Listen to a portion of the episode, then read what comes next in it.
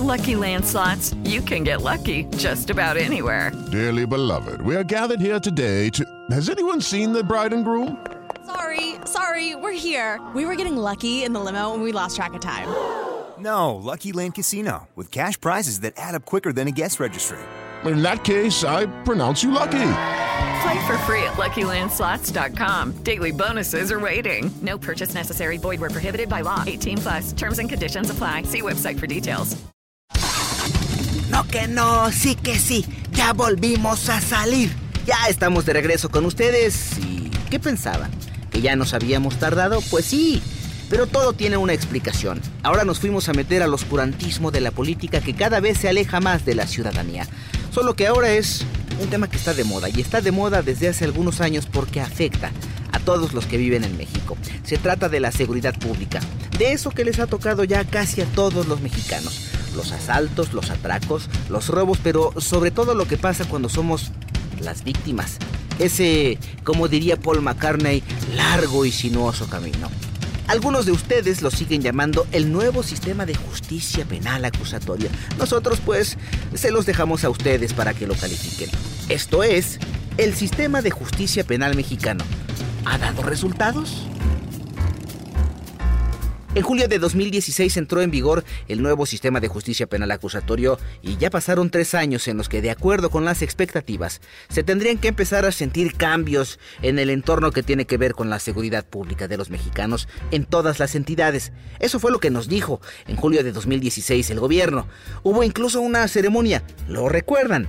En el Alcázar del Castillo de Chapultepec. Allí estuvieron el presidente en turno, Enrique Peña Nieto, el entonces presidente de la Suprema Corte de Justicia de la Nación, Luis María Aguilar Morales, y Jesús Zambrano, quien en ese año dirigía la Cámara de Diputados. Es decir, los tres poderes de la Unión junto con los gobernadores de todas las entidades y claro, el jefe de gobierno de la Ciudad de México, Miguel Ángel Mancera.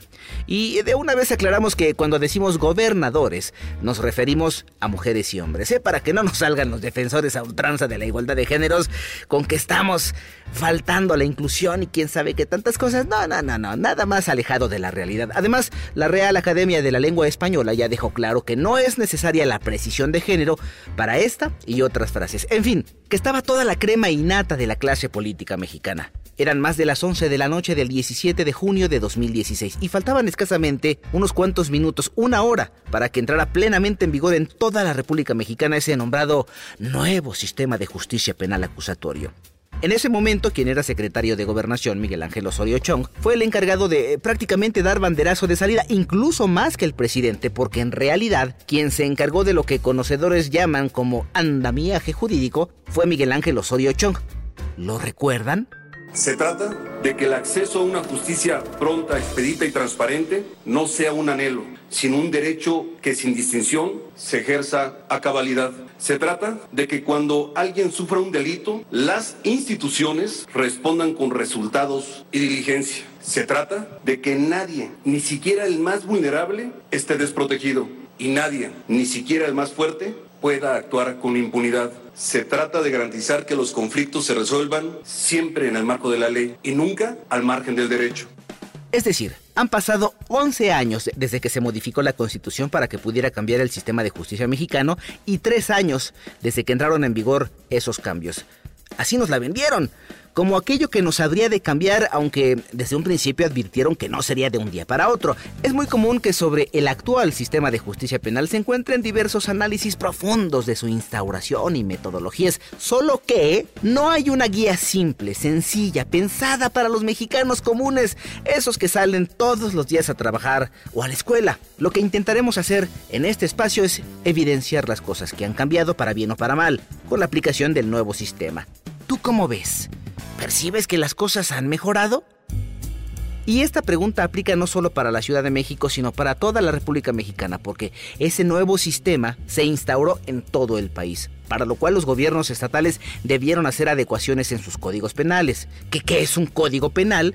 Pues es el documento que le dice a las autoridades de qué manera te van a sancionar si cometes un delito. Así es que Vamos paso a paso. Primero, para determinar quiénes son los personajes que participan en este sistema de justicia. Ante un hecho delictivo, el primer personaje que aparece en escena pues es un policía, después un ministerio público, y luego siguen los jueces de diferentes especialidades, por cierto. Y en esos terrenos es principalmente donde se desarrolla la trama que tiene que ver con el nuevo sistema de justicia. Los testimonios en una investigación, por pequeña que ésta sea, son una de las principales herramientas de sustento. Así es que lo que sigue es buscar esos testimonios, esas evidencias que nos ayuden a entender qué tanto se ha avanzado desde que entró en vigor la nueva metodología de aplicación de justicia. Para contar con información de quienes se encargan justamente de que se aplique la ley, se buscó una entrevista con la Procuraduría General de Justicia de la Ciudad de México, con eh, eh, la Secretaría de Seguridad Ciudadana de la capital del país y con el Tribunal Superior de Justicia Local. Más adelante les compartiremos qué fue lo que sucedió con cada una de esas instancias, pero también habría que escuchar a quienes son víctimas de un delito para que nos describan su recorrido a través de ese nuevo andamiaje. ¿Cómo los atendió la policía? ¿Cómo les fue en el Ministerio Público? Para ello partimos de la hipótesis de que cuando se es víctima de un delito ya perdimos, de una u otra manera, pero ya perdimos, porque o se nos robó algo, o se nos destruyó algo, o se nos afectó en nuestra persona o en nuestras posesiones. El punto es que de todas maneras, además de eso que nos quitaron, deberemos enfrentar todo un sistema burocrático donde nadie nos garantiza que vamos a recuperar lo que perdimos. Es más, a veces tenemos, tenemos que pagar. ¿No me creen? Les voy a poner un ejemplo. Ojalá y no, ¿verdad? Pero ¿han vivido la experiencia de que les roben un vehículo? Pues en esos casos hasta tienes que pagar, es decir, ya te robaron la nave y encima debes pagar el deducible del seguro. No que no, hasta terminamos pagando. Pero eso no es todo. Les invito a que analicemos cada uno de los pasos de nuestro nuevo sistema de justicia penal. Oye, ¿y si ya tiene tres años, sigue siendo nuevo? Eh, no, flaco, no, pero, ya sabes cómo son ellos. Entonces, tú diles que sí, ya. Miren, lo que vamos a escuchar es lo que pasa cuando a alguna persona le roban el carro. Ahí les va. Primer acto. Llegas con tu carro, te estacionas y te vas. Segundo acto. Regresas y ya no encuentras tu carro. Tercer acto. Llamas a la policía y a cuántas personas te acuerdas que puedes llamar. Eso si es que no te bloqueas de la impresión. Y aquí empieza todo ese peregrinar. Fui víctima de robo vehicular. Me percato a las 10 de la noche cuando me pasa que voy a mi vehículo ya para abordarlo. Este vehículo es por parte de mi empresa, lo tenía yo asignado. Y pues a la hora de buscar mi vehículo, el arroyo vehicular, bueno, no, no estaba mi, mi vehículo, ¿no? Le hablo al 911 primero antes que nada, de reportarlo como robado, ¿no? Ya me empiezan a levantar la carpeta de investigación, me empiezan a decir en dónde estoy, que si me lo robaron con violencia, les comento que no, que no lo encuentro. Esto empieza a las 10 de la noche en Día Cruces.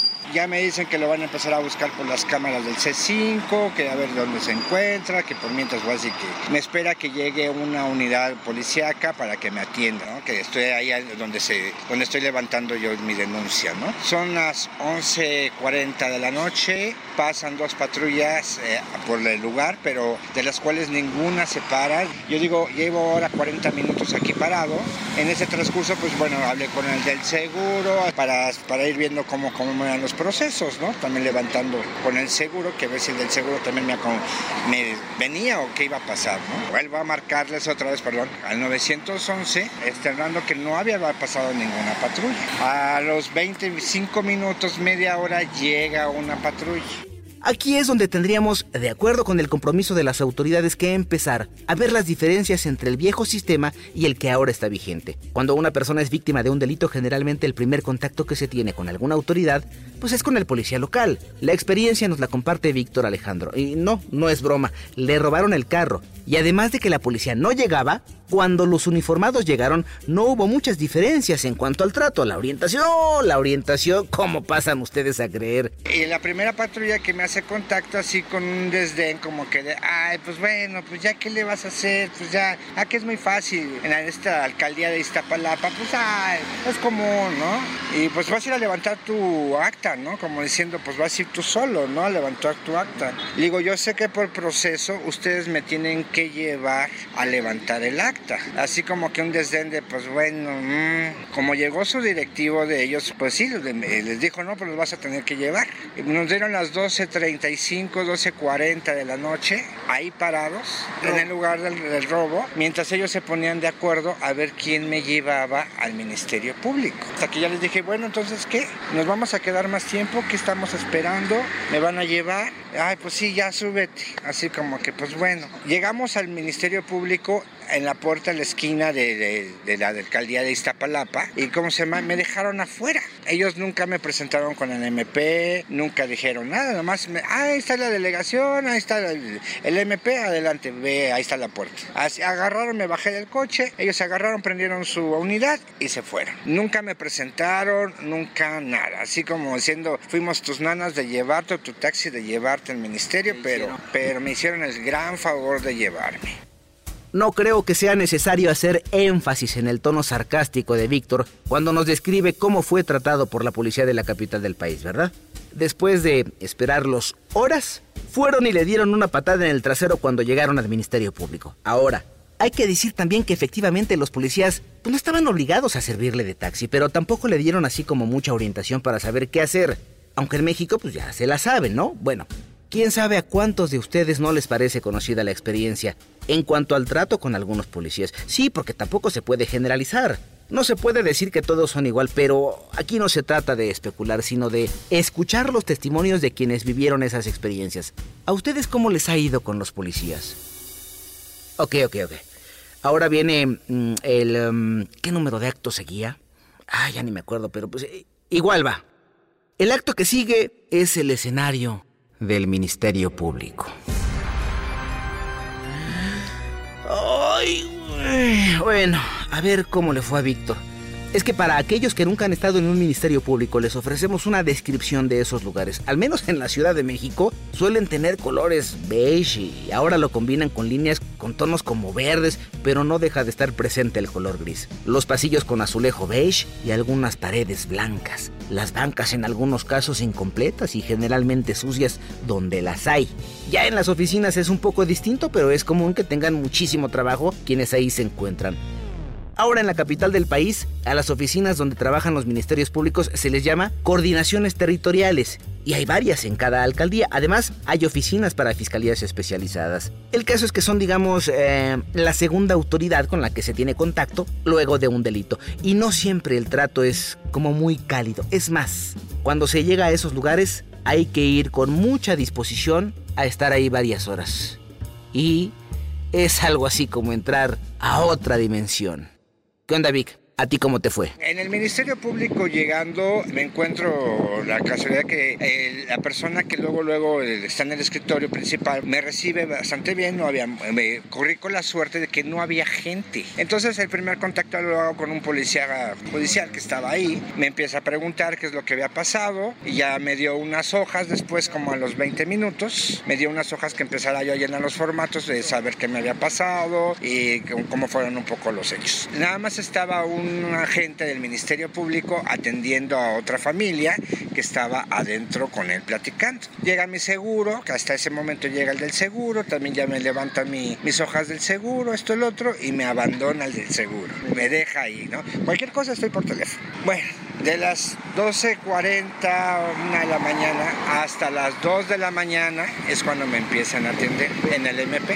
Me empiezan a levantar el acta. El señor era el único ministerio público, nada más estaba él solo. Me empezó a tratar así como con, ay, pues a ver, bueno, a ver, un robo de auto, ay, a ver, espérame. Y es, y es comprensible que en el momento que yo estoy ahí, en sábado en la noche, empiezan a ocurrir otros accidentes de otras anomalías más. Un derrapón y un tiroteo, que también por ahí me enteré en ese momento. Y el señor me tenía que dejar por momentos con mi declaración para ir a atender las otras cuestiones. De las personas que agarraron, el del derrapón el de la moto ver y me dejaba por lapsos. Hasta que por fin pudimos terminar de levantar mi acta, hasta que pudimos así que tener los, los documentos y todo. De todas maneras, terminando ya todo mi proceso, salí cuatro y media de la mañana. Cuando el robo, o me percato yo del robo a las 10 de la noche. Y luego preguntan, ¿por qué no denuncian? Y seguramente habrá quien nos diga, no, pues es que es necesario, deben denunciar. Si no denuncian, no pasa nada, las cosas siguen igual. Y yo les pregunto, ¿y si denunciamos, si pasa algo o a veces? Sale. Ya avanzamos en la primera parte del proceso. Y si me preguntan qué pasó con el carro que se robaron, pues tal y como se lo imaginan, nada, no lo han encontrado. Y de momento se cumple parte de la hipótesis de la cual partimos. De todos modos ya perdió. Ni le hicieron menos complicado el momento, ni encontraron su nave y de todos modos hubo que pagar el seguro. Tal vez sea momento de hacer un alto en el camino. También se debería hacer un análisis de por qué los policías no siempre responden como un ciudadano esperaría, con calidez. Bueno, pues entonces también preguntémonos cuánto ganan, con qué herramientas cuentan para trabajar y más importante, ¿están recibiendo la capacitación que se requiere acorde a las nuevas necesidades del México de hoy?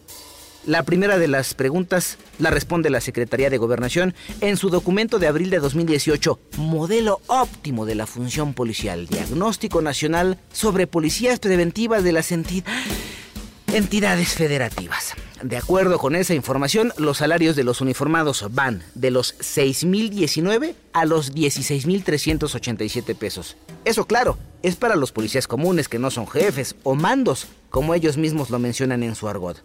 La entidad con los salarios más bajos es Tabasco, y la que paga mejor es Nuevo León. Y en la Ciudad de México el salario promedio mensual es de 8.674 pesos. Claro, a eso si quieren aumentenle por ejemplo unos cuantos pesos por los ajustes salariales, lo que nos lleva a un promedio nacional de 9 mil pesos mensuales.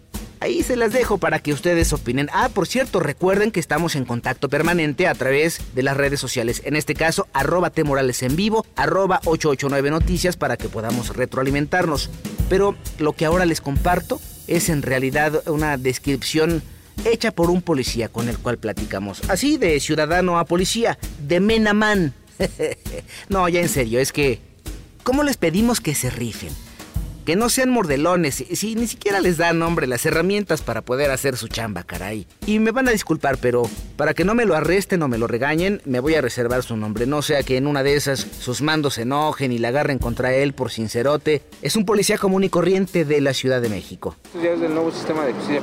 ¿A ustedes los capacitaron para eso? Así es. No, nos dan varios cursos. Este, hay unas veces que te mandan allá, ahora ya es universidad, a la Universidad de la Policía. En los sectores te dan ese, ese tipo de, de cursos. Incluso de los percances viales y todo, cualquiera se puede hacer cargo de, de esas Ah, por ejemplo, cuando uno choca, va sí, luego te dice, no, es que tiene que uno de tránsito para que se haga cargo, no. Si pasó una de una unidad de sector, una unidad de tránsito, una unidad de auxiliar, puedes tomar el dato y en dado caso de que no brindarte el apoyo, ahí sí puedes, oye, ya pasó tal unidad y no me quiso vender el apoyo. Ya con el número de unidad canalizan quién y se acerca cualquier unidad se puede hacer cargo de un choque vial. es que ya son otras generaciones ustedes. Sí, ya no es necesariamente una de tránsito para hacerse cargo. Cualquier persona puede, cualquier policía puede hacer una puesta a disposición. El radio, teléfono, no sé si les pidan fotografías, como ¿cómo le llaman? Primer respondiente. Así es, como el primer respondiente. ¿Sí cuentan ustedes con las herramientas o a veces tienen que son poner propias, ustedes? Son propias, pero ahora sí que pues, lo, lo que está a nuestro alcance. El teléfono es propio, es para fijar la escena, etcétera, unas ciertas cosas. O sea, va como que poco a poco, pero sí nos dieron ahora sí que una introducción a lo que es el, el nuevo sistema de justicia. Y con esa, ni modo, a la calle, ¿no? Sí, pues ya, ahora sí que ya depende de uno asesorarse en ese, en ese sentido. Hay muchos compañeros que ya, ya no están aquí en la corporación, pero son este, litigantes, entonces te dan cursos en línea y te cobran 250 y te mandan todo por... Todo, ya toda esa tecnología todo te, man, te, lo mandan por WhatsApp Ajá. y ya te mandan todo lo o por audios, audio, audiolibros del primer respondiente de todo. Pero entonces ustedes tienen que buscarle por su cuenta. Sí, o sea, te dan así como que nada más la introducción y ya tú tendrás que, que especializarse en, porque pues es lo que se necesita. Y las herramientas pues son tuyas, pero Sí, las pones. Pero las pones. ¡Pum! Para quienes no lo creen, en vivo y a todo color, la capacitación. Pues lo que se puede y darles equipo, no, ni hablar. Con lo que ellos, los policías, tengan. Pues así como, hombre. Pero sigamos con las pruebas en cuanto a cómo nos va en el nuevo sistema de justicia. Nos falta saber un poco más en cuanto a los ministerios públicos y los jueces. ¡Uy! Ahí nos vamos a encontrar cada sorpresa.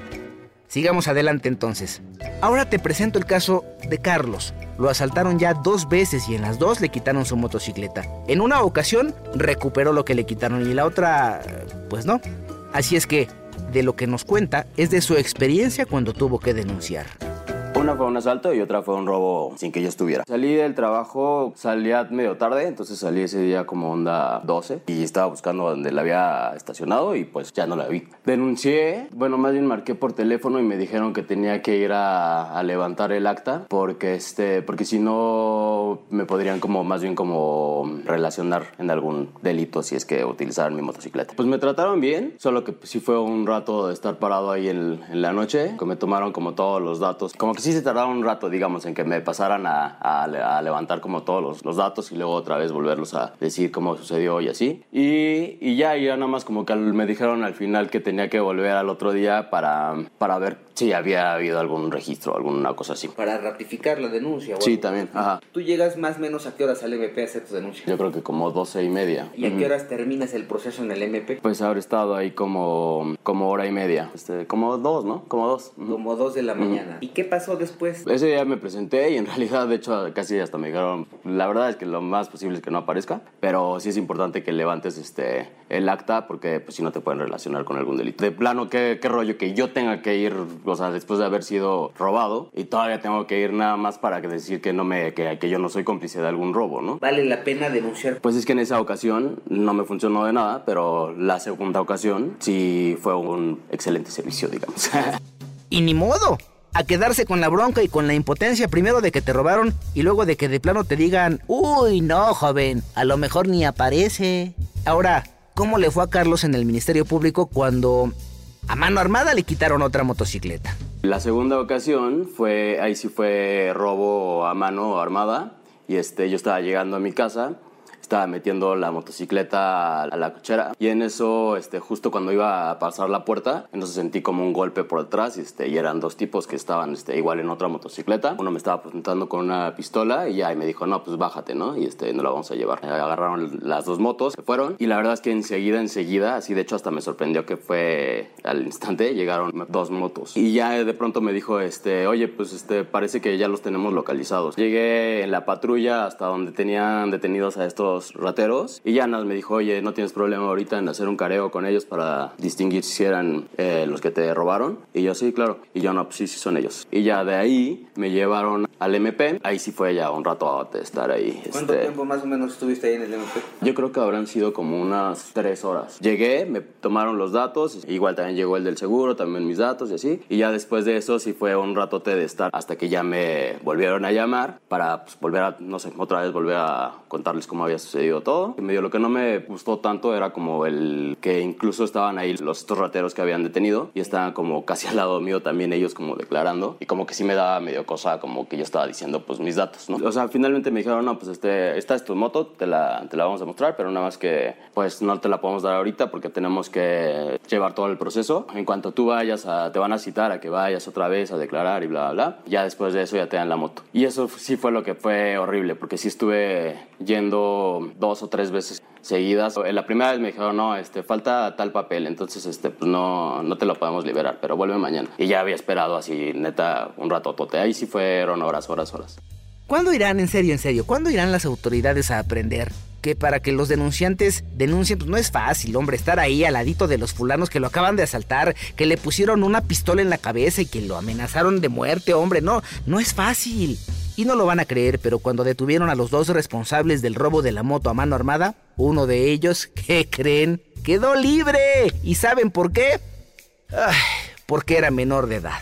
Uno era menor de edad, justo ese, esa medianoche iba a cumplir eh, la mayoría. Entonces, por eso ese creo que se libró. Se supone que sí lo tenían eh, detenido como donde tienen los menores y que iba a haber un proceso, pero no lo iban a, a, tal cual meter en la cárcel por el tema de que era menor. Entonces, más bien me dijeron que en algún momento me iban a volver a llamar para ver si se eh, lograba como un acuerdo entre ambas partes para, pues, para como solucionar el problema, ¿no? Y el mayor de edad, pues también ahí sí tuve que estar yendo dos veces, o creo que dos veces, ¿cómo se llama donde los detienen? A los juzgados. Sí, pues justo para llevar el, las, las, audiencias y este y ya, y a él sí lo metieron a la cárcel, se supone que va a estar, creo que le dieron siete años, y al otro pues no me han vuelto a notificar nada.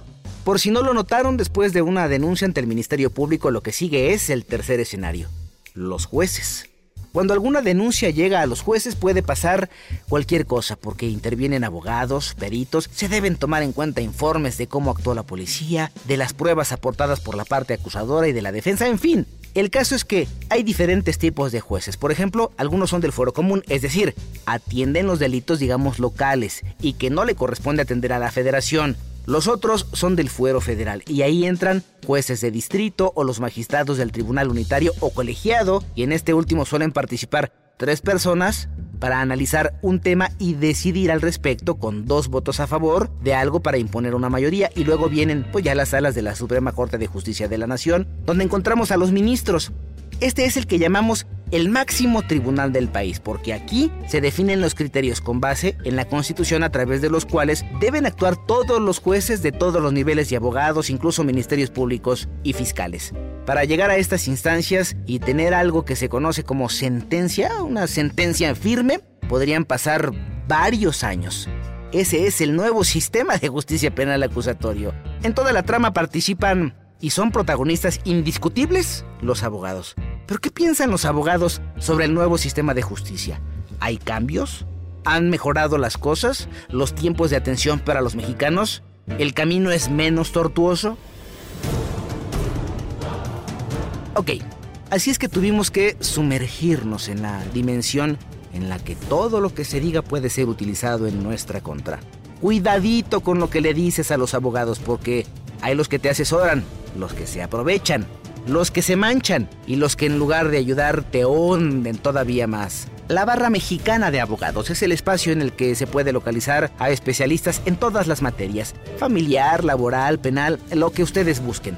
Nos arriesgamos entonces a entrar a ese mundo y a esa dimensión desconocida y encontramos al doctor Héctor Herrera Ordóñez. Él es el presidente de esa barra y desde su punto de vista podría haber buenos resultados, pero por el momento la brújula no apunta a esos buenos resultados. ¿Y saben por qué? El nuevo sistema penal acusatorio teóricamente es bueno, lo vemos con buenos ojos, sin embargo tiene deficiencias en los operadores, particularmente en aspectos de capacitación, muy en particular el tema de los aspectos científicos de la policía, de la investigación, de los temas forenses y de otras periciales que tienen que llevarse a cabo en la investigación. ¿no? Pero lo que estamos viendo es un problema en los operadores y cierta resistencia en algunos jueces a aceptar el nuevo sistema. Pero creemos que va a funcionar, que va a generar resultados muy positivos a la larga, no al corto plazo. Estamos en un proceso de aprendizaje, abogados, jueces, fiscales. Creo que la parte más débil es el tema de la policía científica o la policía investigadora. Desafortunadamente, las estadísticas oficiales han revelado un incremento en los homicidios, sobre todo dolosos, y un incremento en los secuestros en nuestro país, cosa que difiere mucho del discurso oficial y, por supuesto, eh, agravia a la sociedad. Pero más que los homicidios y más que los secuestros, yo creo que lo que más nos agravia es la impunidad. O sea, que no haya consecuencias. No podemos evitar que haya delitos, pero debería haber una consecuencia y, pues, creo que es una crítica eh, que debería tomar el gobierno y, y creo que deberían empezar de resultados ya porque la gente no puede seguir esperando. Considerando el anterior sistema de justicia y el actual, ¿ha disminuido la impunidad? ¿Sigue igual? ¿Se mantiene? ¿Aumentó? ¿Cómo lo ven? No, se ha incrementado. Los niveles de impunidad, de violencia y de secuestros al día de hoy son los más altos en la historia de nuestro país y es muy desafortunado. El gobierno tiene que dar resultados a la brevedad. Yo creo que policía investigadora, policías locales es donde más necesidad se tiene. En todo el sistema en general, pero particularmente policía investigadora creo que es el talón de Aquiles del sistema de, de justicia en nuestro país. Si no se cumple el debido proceso, cadenas de custodia, tratamiento, respeto a los derechos humanos de los inculpados, etcétera, en nuestro sistema pueden lograr la libertad aun cuando haya culpabilidad por un tema de, falta de cumplimiento de las formalidades del debido proceso. Así o más claro. Y que conste que no es la opinión del Pepe Toño, ni mucho menos. Estamos documentando lo que las personas sienten. Como ustedes lo notaron, la crítica se dirige directamente a la labor de la policía. Por eso era importante hablar con uno de ellos nuevamente. Pero, ¿qué les parece si conversamos con el jefe de la policía de la Ciudad de México en turno?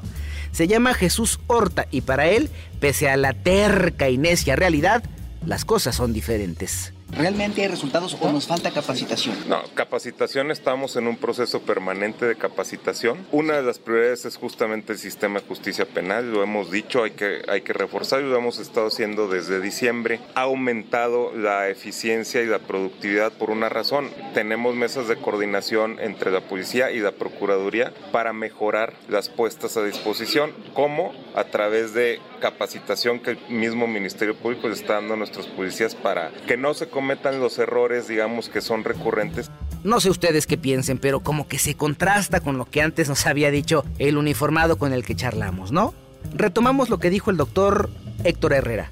Yo creo que lo que más nos agravia es la impunidad. Y entonces deberíamos entender qué es impunidad. Y en muy pocas palabras significa que alguien puede cometer un delito y no le pasa nada. Eso es impunidad. Va de nuevo.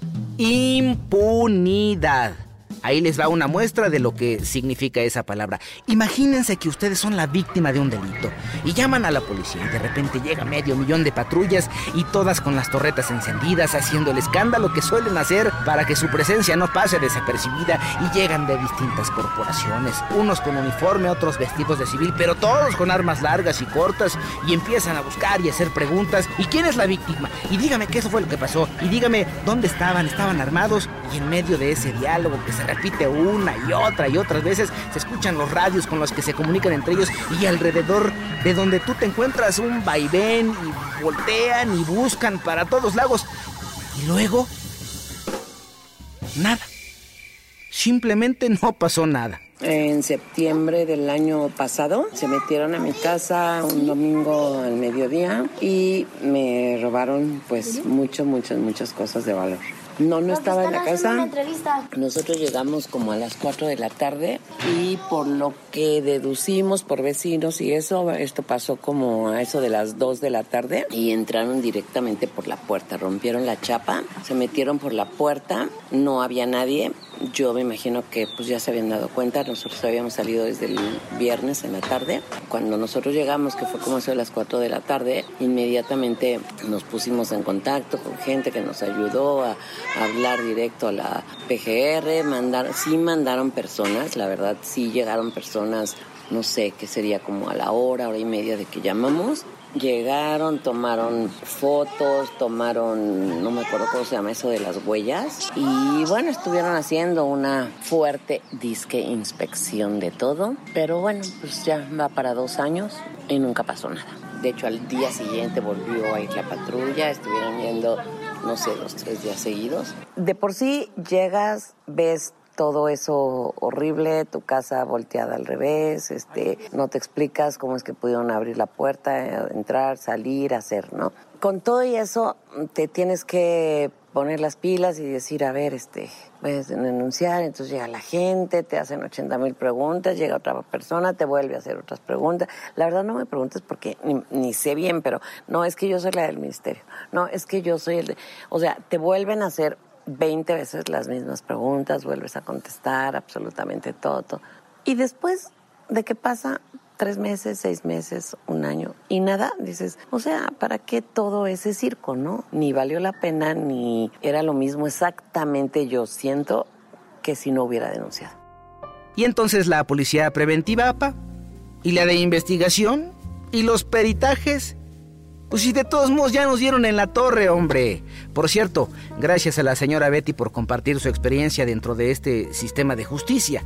Ya describimos lo que sucede en tres escenarios, el de la policía, el del Ministerio Público y el de los jueces. Pero desde un principio hubo críticos con relación a este sistema. Uno de ellos fue el entonces jefe de gobierno de la Ciudad de México, Miguel Ángel Mancera, quien les advirtió a los creadores del sistema hay una puerta giratoria en las cárceles porque no hay capacitación y los delincuentes tardan más en entrar que en lo que salen. Ya se los habían dicho, pero de todos modos las cosas siguieron adelante. Y ahora Mancera es eh, un senador de la República y está participando activamente en todos los temas de seguridad nacionales. De ahí la importancia de conversar con él. ¿Qué hay con este nuevo sistema de justicia, doctor Mancera? Hoy el nuevo proceso, el nuevo procedimiento penal, desde el punto de vista de construcción jurídica, es mucho más garantista. Lo cierto es que todavía le falta muchísima infraestructura, falta muchísima inversión. Sería un tema de dedicar verdaderamente recursos de manera importante para que tú tuvieras la seguridad de que todo el personal de policía está perfectamente capacitado que esa policía, que es el primer contacto, cuenta con la infraestructura suficiente como para brindar una atención rápida, eficiente y eficaz a la ciudadanía. El segundo paso, que es el contacto con eh, el área ministerial, también requeriría de mucha más infraestructura, desde espacios, desde sueldos, capacitación y la capacidad de resolución de los conflictos todo lo que se ha planteado, rediseñarlo, pero para tener controles efectivos en cada una de las etapas.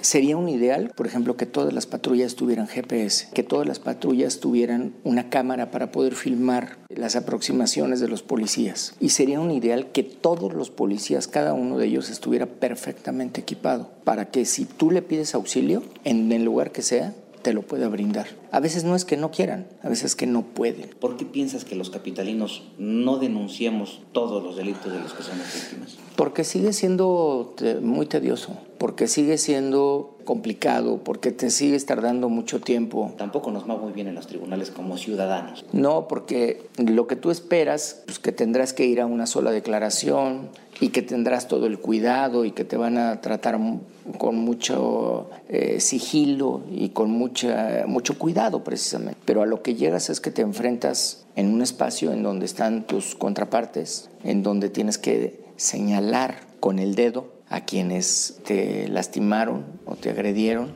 y donde vas a encontrar una respuesta hostil también.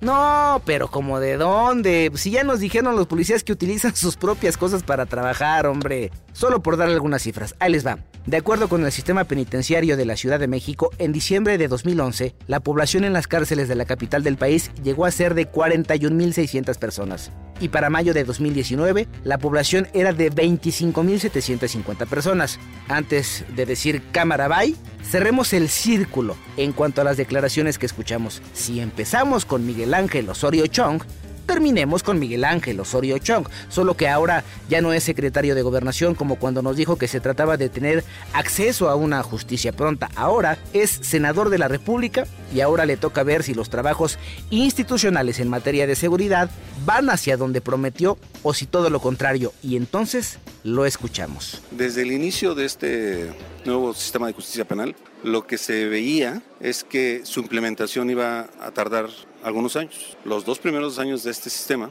han sido dificultades enormes, pero si a eso le suman el que están en el año que corre sin presupuesto para el fortalecimiento, entonces debemos de pensar que lo que se espera de este, este sistema va a ser eh, lamentable. Eh, hablan de la puerta giratoria, hablan de no llevar bien el debido proceso y van a seguirse quejando porque no le invirtieron absolutamente un solo centavo. Y ya no hablo en infraestructura, ¿eh? hablo exclusivamente de capacitación. La mínima capacitación que se requiere a los policías, a quienes, a los jueces, a los ministerios públicos, en eso se abandonó y es un problema enorme. Que además hay un gran desconocimiento también de los ciudadanos, hay un gran desconocimiento de los abogados. En eso se tenía que haber invertido más recursos y no quisieron invertir. Estamos en cero, estamos destinados a una eh, circunstancia verdaderamente negativa en materia de justicia, en esto que tanto todo el mundo pide de un Estado de Derecho, y que ellos lo pregonan, pues hay que pregonarlo, pero también hay que invertir recursos. Se propicia la impunidad, se propicia violación a derechos fundamentales cuando no se invierte como se debe a un sistema que van haciendo, está en pañales y nadie le está enseñando ni a comer ni a vestirse. Bueno, en el sistema de justicia nadie está previendo que se requiere una capacitación permanente para que el sistema de justicia penal acusatorio funcione y funcione bien. Yo más bien le dijo al gobierno, están a tiempo de... El sistema de justicia es un buen sistema, es dejar atrás la opacidad, lo costoso de los procesos y entrar a un eh, proceso transparente, a juicios eh, en el que el afectado, el acusado, la víctima estén debidamente enterados de todo el proceso. Yo lo creo positivo, pero no va a ser positivo si no hay una inversión suficiente. Está fracasando. Y entonces los ciudadanos, los que dependemos de los políticos, de lo que hacen y de lo que deciden, ¿cómo quedamos nosotros? ¿Destinados a vivir entonces en la impunidad? Es de mencionar que se ofreció al secretario de Seguridad Pública de la Ciudad de México, Jesús Horta, que se hablara más de este tema y sobre, sobre todo de la capacitación, pero su agitada agenda no se lo permitió a pesar de solicitar la entrevista durante mes y medio. En el caso de la Procuraduría de Justicia de la Ciudad de México, pues no lo van a creer. ¿Saben qué nos dijeron? Que estaban investigando quién podría saber del tema. Así como lo oyen, que no sabían qué área contaba con la información necesaria como para podernos atender y decir cómo ha avanzado este nuevo sistema de justicia. Y en el caso del Tribunal Superior de Justicia de la Ciudad de México, nos iba a dar la entrevista el director ejecutivo de unidades de gestión, José Eligio Rodríguez Alba. Pero el día que llegamos a su oficina, nos dijo que nadie le había avisado y que pues hay para la otra. La siguiente ocasión no alcanzamos a llegar a la hora estipulada. Sí, sí, sí, ya, tranquilos, no, sí, ya, espérenme, espérenme, aguanten. Si estábamos acá en Grupo Asir tomando cursos de capacitación, no crean que nada más así, porque sí, luego cuando pedimos de nueva cuenta la entrevista, estaban de vacaciones. E imagínense entonces. Bueno, así andarán las cosas. Nosotros, de momento, los dejamos con, em, digamos, esta reflexión. Hay Ahí la llevamos con el nuevo sistema. Nos atracan, nos asaltan, nos roban, nos secuestran o se meten a las casas a robar y ahora nos atienden un poquito mejor que antes. O por lo menos eso es lo que ellos dicen. Ay, no se enojen. Ya, ya, ok, va. Cada quien habla de cómo le va en la feria. Sí está cañón, ¿verdad? Bueno, pero no se amarguen la existencia. Aguantemos vara un poco más y a lo mejor nos comprendemos luego. Ah, no, esa es una canción que escuché con Luis Miguel. Tranquilos, tranquilos. Sale, ahí la dejamos de momento. Agradezco como siempre la magia que ponen en esta y todas las entregas César Alvarado y Juan Pablo Naranjo. Yo los espero en la próxima emisión de Vamos con Toño, aquí en iHeartRadio. Con algo, espero menos rasposo, porque estos temas ah, como que estresan un poquito, ¿no? Y no se les olvide que hay una cuenta de Twitter con la que podemos estar permanentemente en contacto, que es arroba temorales en vivo. Y por si ya se les olvidó nada más, les recuerdo que si me buscan, me encuentran. Hasta la próxima.